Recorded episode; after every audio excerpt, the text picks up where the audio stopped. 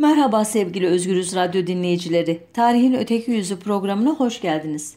Bundan 104 yıl önce 24 Nisan 1915 günü İttihat ve Terakki hükümeti Osmanlı Ermenileri için hazırladıkları planın ilk adımı olarak İstanbul'daki Ermeni cemaatinin siyasi liderlerini, aydınlarını, gazetecilerini, sanatçılarını, meslek erbabı ve din adamlarını bir gecede tutuklayıp Ayaş ve Çankırı'ya sürmüşlerdi. Başlangıçta 180 kişi olan, iki gün içinde 235 kişiye ulaşan, birkaç ay içinde 2345 kişiye e, bali olan bu ilk sürgünleri daha sonra imparatorluğun dört bir yanından başkaları izleyecek. Bu planın mimarı Talat Paşa'nın defterine göre sayıları en az 924 bin olan sürgünler için yolculuk çok kanlı geçecek. Bir şekilde sağ kalabilenlerin son durağı Suriye'deki Derzor çölleri olacaktı. Bu hafta tehcir diye başlayan katliamlarla süren soykırım olarak biten bu kanlı sürecin çeşitli veçelerine dair birbirinden önemli, birbirinden ilginç, birbirinden ufuk açıcı yazılar okuduk, röportajlar dinledik. 17 yıldır bu konularda e, yazılar yazan biri olarak e, size yepyeni ne söyleyebilirim diye epey düşündüm. Bakalım seçtiğim konuyu ilginç bulacak mısınız? Gerçi bu da çok e, orijinal değil e, en azından bazılarınız için. Çünkü yıllar önce e, bunu bir yazı olarak da yayınlamıştım.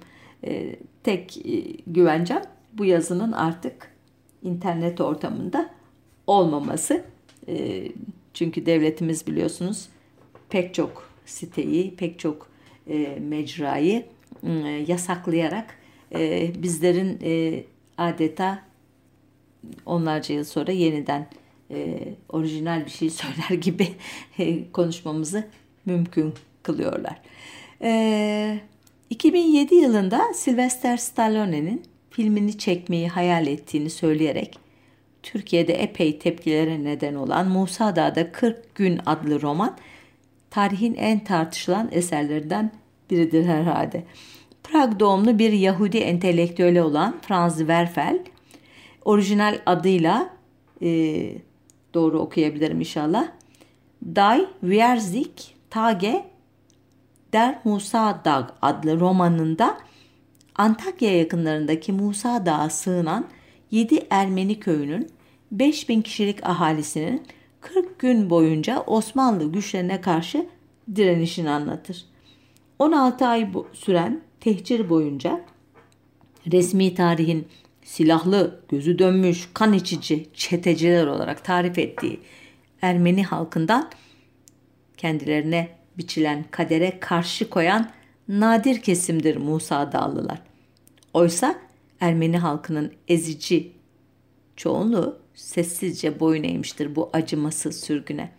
Franz Werfel'i bu kitabı yazmaya götüren 1929'da Viyanalı ünlü besteci Gustav Mahler'in dul eşi Alma Schindler ile birlikte Suriye'ye yaptığı gezide yaşadığı bir olaydır. Werfel, Şam'daki bir halı atölyesine gezerken yakında karısı olacak Alma'ya Yunan tipi çehreler ve büyümüş koyu renk göz bebekleri. Ne acayip, ne garip çocuklar bunlar demiştir. Bunu duyan atölyenin sahibi de bu garip yaratıklar mı? Türkler tarafından öldürülen Ermenilerin çocukları. Onları sokaklardan topladım.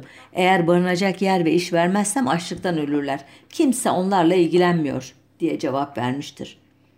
Alma Mahler yıllar sonra oradan ayrıldığımızda artık hiçbir şey bize önemli ya da güzel görünmüyordu diye anlatacaktır çiftin o anki duygularını. Dönüşlerinde Werfel, Fransa Dışişleri Bakanlığı'na başvurarak konuyla ilgili tüm belgeleri ister. Birinci ve ikinci kaynaklara dair uzun okumalardan sonra bir gün almaya bu gece aklıma bir şey geldi. Aslında beni kovalayıp peşimi bırakmadı. Ben istemiyordum ama o istiyordu diyecektir. Ardından kendisini kovalayan fikri anlatmaya başlar. Bir roman yazacaktır. Türk milliyetçiliğini açığa çıkaracaktır. Ermeni mezaliminin tarihini yazacaktır. Şam'da dokuma tezgahlarının önünde gördüğü öksüz yetim Ermeni çocuklarının acılarını azaltmaya çalışacaktır. Aslında Verfel'i bu romanı yazmaya götüren sadece Şam'daki Ermeni yetimlere duyduğu şefkat ve borçluluk duygusu değildir. Musa Dağı'nda 40 gün bir anlamda Verfel'in adım adım geldiğini hissettiği Yahudi soykırımını önlemek için attığı umutsuz bir çığlıktır. Verfel'in romanı epey ses çıkarmasına rağmen Alman halkı da tarihten ders almayarak Nazizmi iktidara taşıyacaktır. Sonrası korkunç bir trajedidir. Biz tekrar romana dönelim. Verfel sözünü tutar ve romanını 1933'te tamamlar. Romanın baş kahramanı Gabriel Bagradyan dahil pek çok karakter hayalidir. Osmanlı kaynaklarına göre dağdaki direniş Verfel'in dediği gibi Temmuz'un son günlerinde değil 6 Ağustos 1915'te başlamıştır. Verfel'in dediği gibi 40 gün değil 53 gün sürmüştür. Direnişe 5000 kişi değil 5609 kişi katılmıştır. Başka küçük farklılıklar da var ancak bunlara rağmen romanda anlatılanlar esas olarak sözlü ve yazılı tarih anlatılarına uygundur. Romanın baş kahramanlarından Musa da Maraş'tan başlayıp güneye doğru uzanan Amanos yani Nuh dağlarının Hatay'ın Samandağ ilçesi sınırları içinde Asi Nehri'nin denize döküldüğü yerin kuzeyinde denize ulaştığı yerde 1555 metre yüksekliğinde keskin kayalıklarla ve sık çalılıklarla dolu yekpare bir dağdır.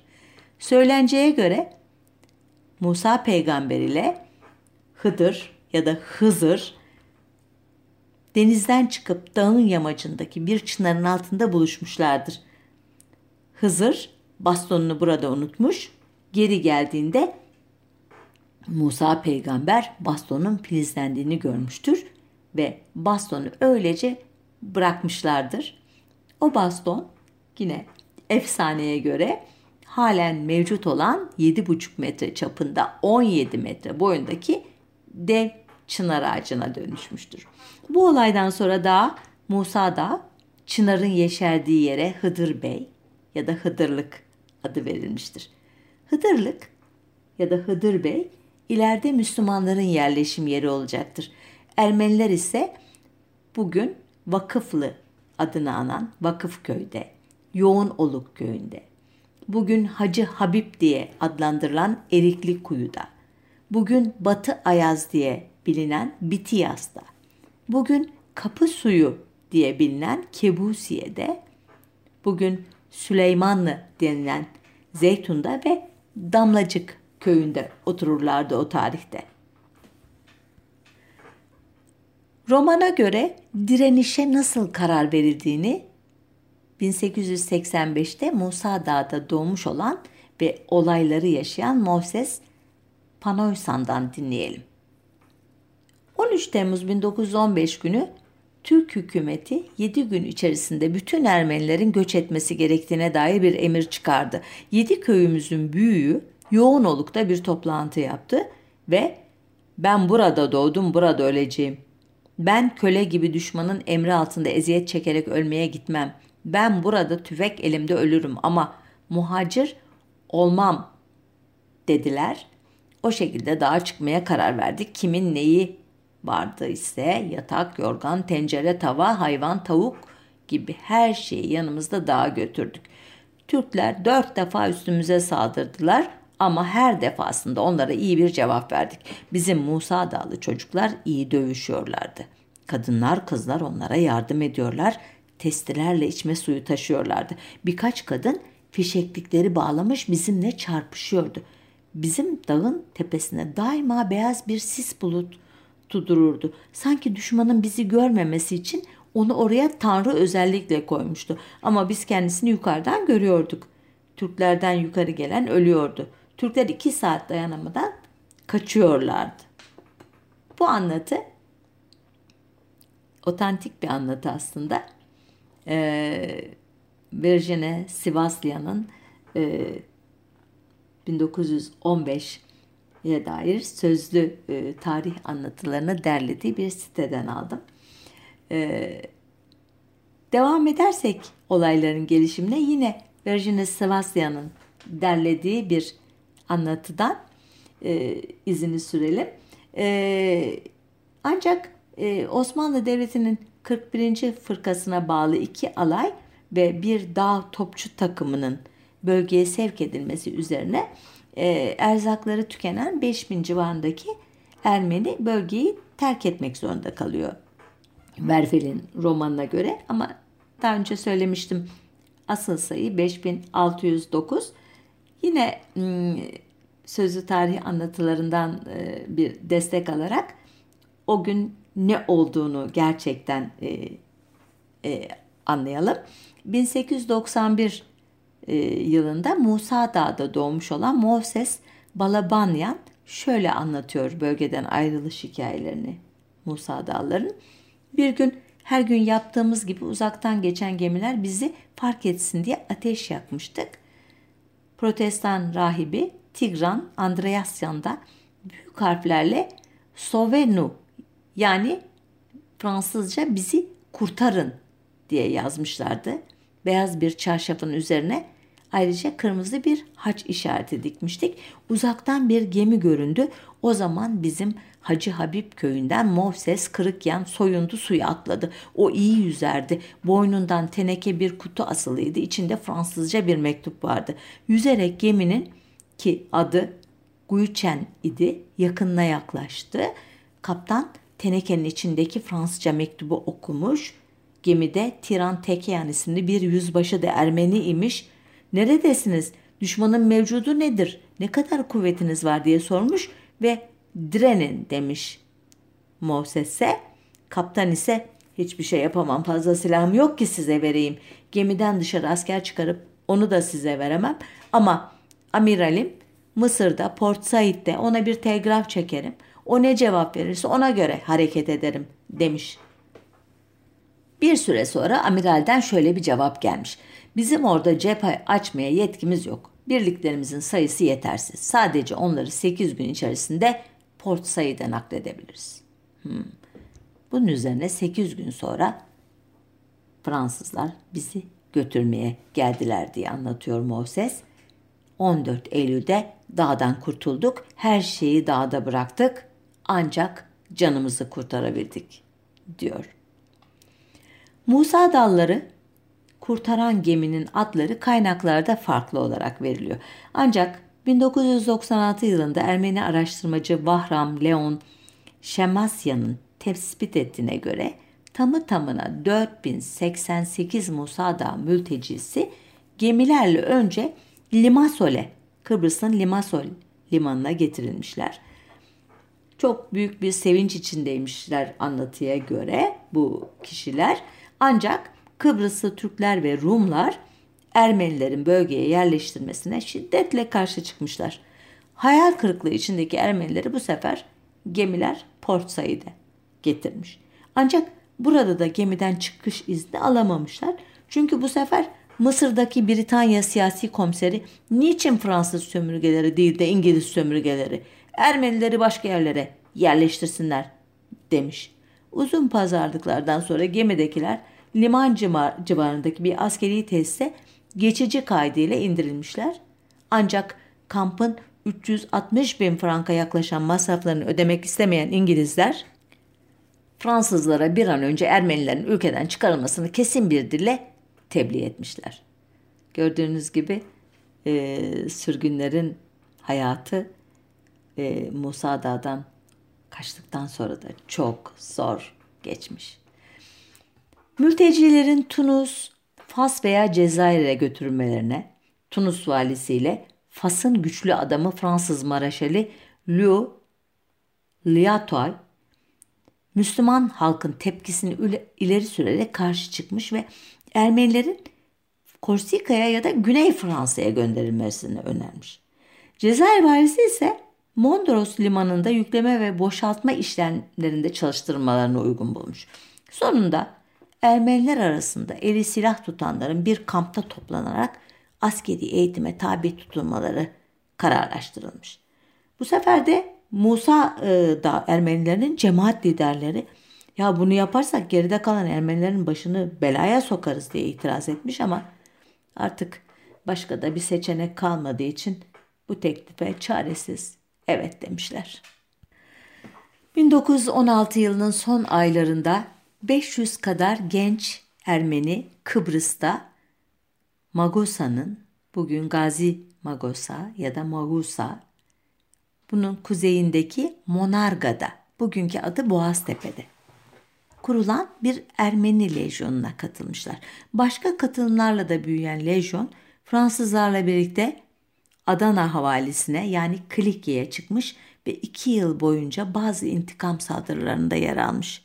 Ancak yine Fransızlar tarafından 28 Nisan 1919'da Mersin'de silahlarını teslim etmeye zorlanmışlar. Lejyon Fransa ile Türkiye arasında ya da Ankara hükümeti arasında daha doğru bir terimle 20 Ekim 1921 tarihinde imzalanan Ankara Anlaşması ile de tamamen kapatılmış. Musa Dağ Ermenileri Fransız mandası olan Sancak'a, bugünkü Hatay vilayetine geri dönmüşler ve bugünkü Vakıflı köyüne ya da eski tarihi Vakıf Ermeni köyüne yerleşmişler. 1939'da Sancak'ın Türkiye sınırları içine alınması üzerine birkaç aile dışındakiler önce Lübnan'a, Beyrut yakınlarındaki Ayncar'a gitmişler. Ayncar Arapçada testi gözü demek ancak ıssız ve susuz bir ova yani gittikleri yer hiç de öyle e, hoş bir yer değil. E, sol eğilimliler ise 1946'da büyük umutlarla Ermenistan'a göç etmiş. Bunların da bir kısmı tesbih taneleri gibi dünyanın dört bir yanına dağılmış. Bir kısmı 1988 Erivan depreminde ölmüş. Geriye Musa Dağ'ın efsaneleri kalmış. Şimdi düşünmüş olabilirsiniz ki hikaye bitti. Şimdi ne anlatacak bize diye. Hayır, e, işin ilginç tarafı 1933 yılında romanın yayınlanmasından sonra yaşananlar. E, kitap Mart ayında Viyana'da yayınlanıyor ve büyük yankı uyandırıyor. Kitabı Amerika Birleşik Devletleri'nde yayınlayacak olan The Viking Press, büyük edebiyat ile kahramanca bir hikayenin muhteşem bir bileşimi derken New York Times gazetesinin kitap editörü eğer Hollywood bunu mahvetmezse muhteşem bir film olur kehanetinde bulunuyor. Nitekim Hollywood'un devleri romanın yayın haklarını almak için yarışa giriyorlar. Sonuçta Viyana'lı yayıncısı Verfeli 20 bin dolar karşılığında kitabın film haklarını dönemin devlerinden hala da devi aslında Metro Golden Mayer'e satmaya ikna ediyor.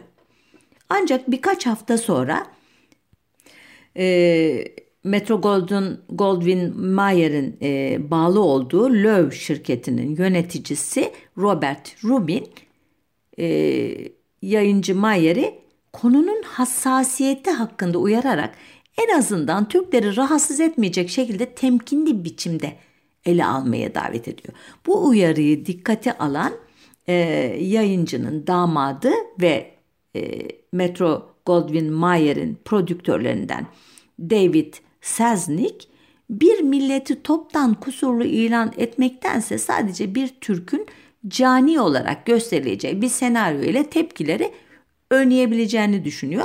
Bununla da yetinmeyerek Amerikan film endüstrisinin bir çeşit sansür kuruluşu olan The Motion Picture Producers and Distributors of America Başkanı Bill Hayes'ten Türkiye'nin Washington Büyükelçisi Ahmet Münir Ertegün'ün rızasını almasını rica ediyor.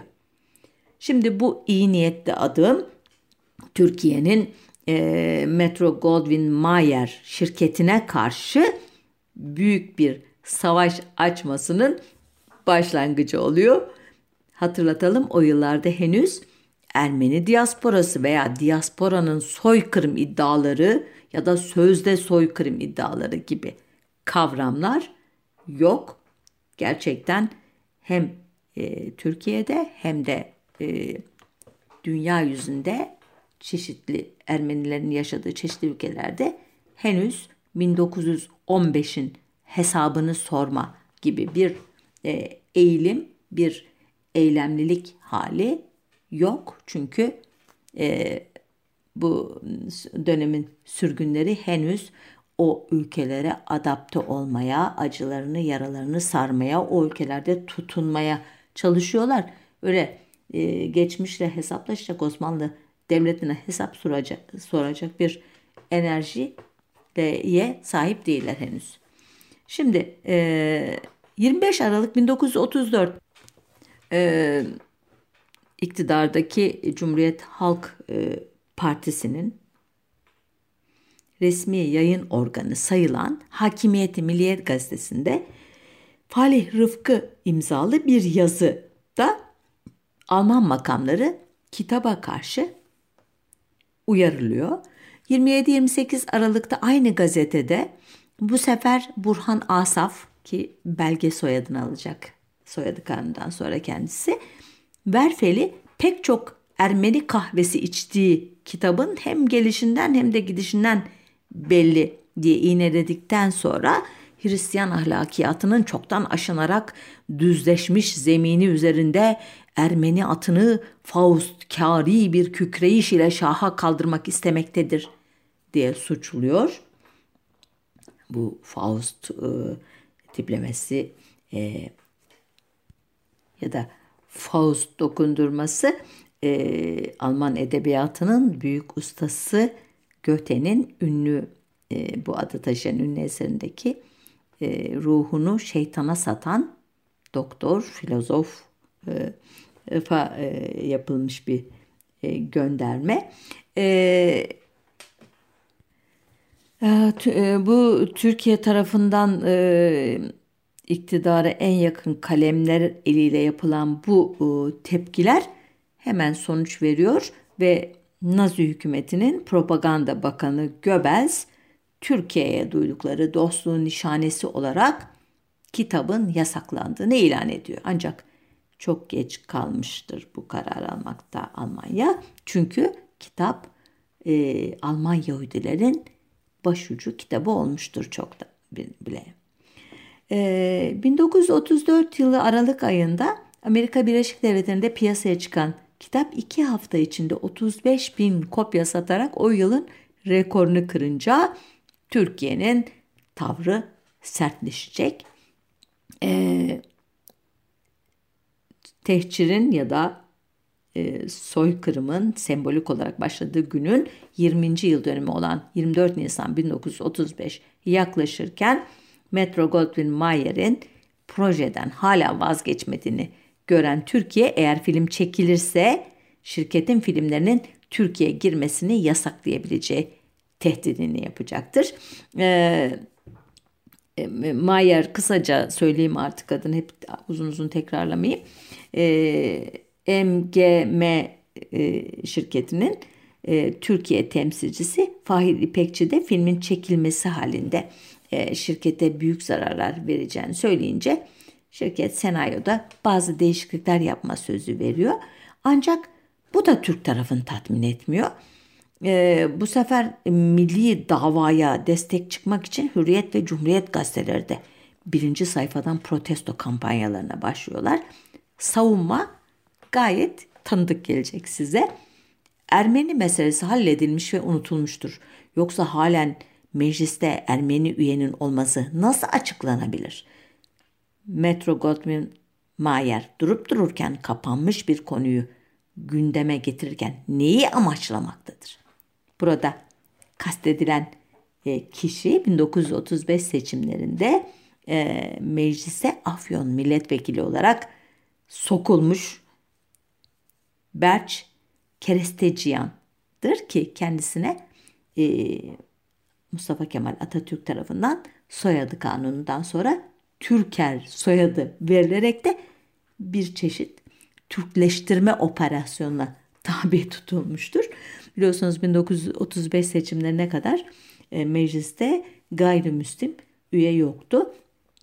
35'te e, bir grup e, gayrimüslim e, Cumhuriyet Halk Partisi listelerine konarak kendileriyle hiç alakaları olmayan bazı vilayetlerin temsilcisi diye e, TBMM'ye e, sokulmuşlardı. Bunlardan bazıları birkaç dönem daha e, görev yaptı ama bir kısmının e, ömrü sadece bir dönemlik oldu. Neyse konumuz o değil onun için uzatmıyorum. E, sonuçta e, bu Hürriyet ve Cumhuriyet gazetesindeki yazılarda e, sürekli o söz konusu film şirketinin bir Yahudi şirketi olduğu vurgulanıyordu. Olayın Ermeni Yahudi kompos, komplosu olduğu iması yapılıyordu. Aynı günlerde İstanbul'da adeta rehine olarak tutulan Ermeni cemaati cismani meclisi sonunda toplanıp olayı kınanmaya kınamaya mecbur e, kaldı.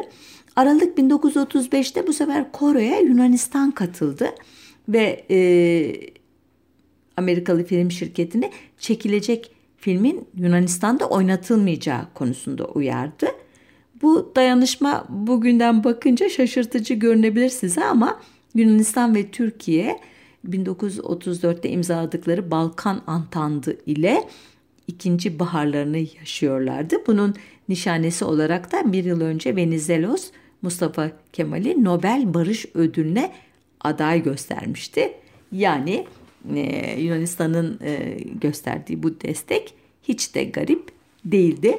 E, hal böyleyken e, bir grup Ermeni 15 Aralık 1935'te Pangaltı Lisesi'nde toplanarak kitabın nüshalarını e, Koron'un söylediği İstiklal Marşı eşliğinde Türk milleti hakkında iftiralarla dolu olduğu gerekçesiyle yaktılar.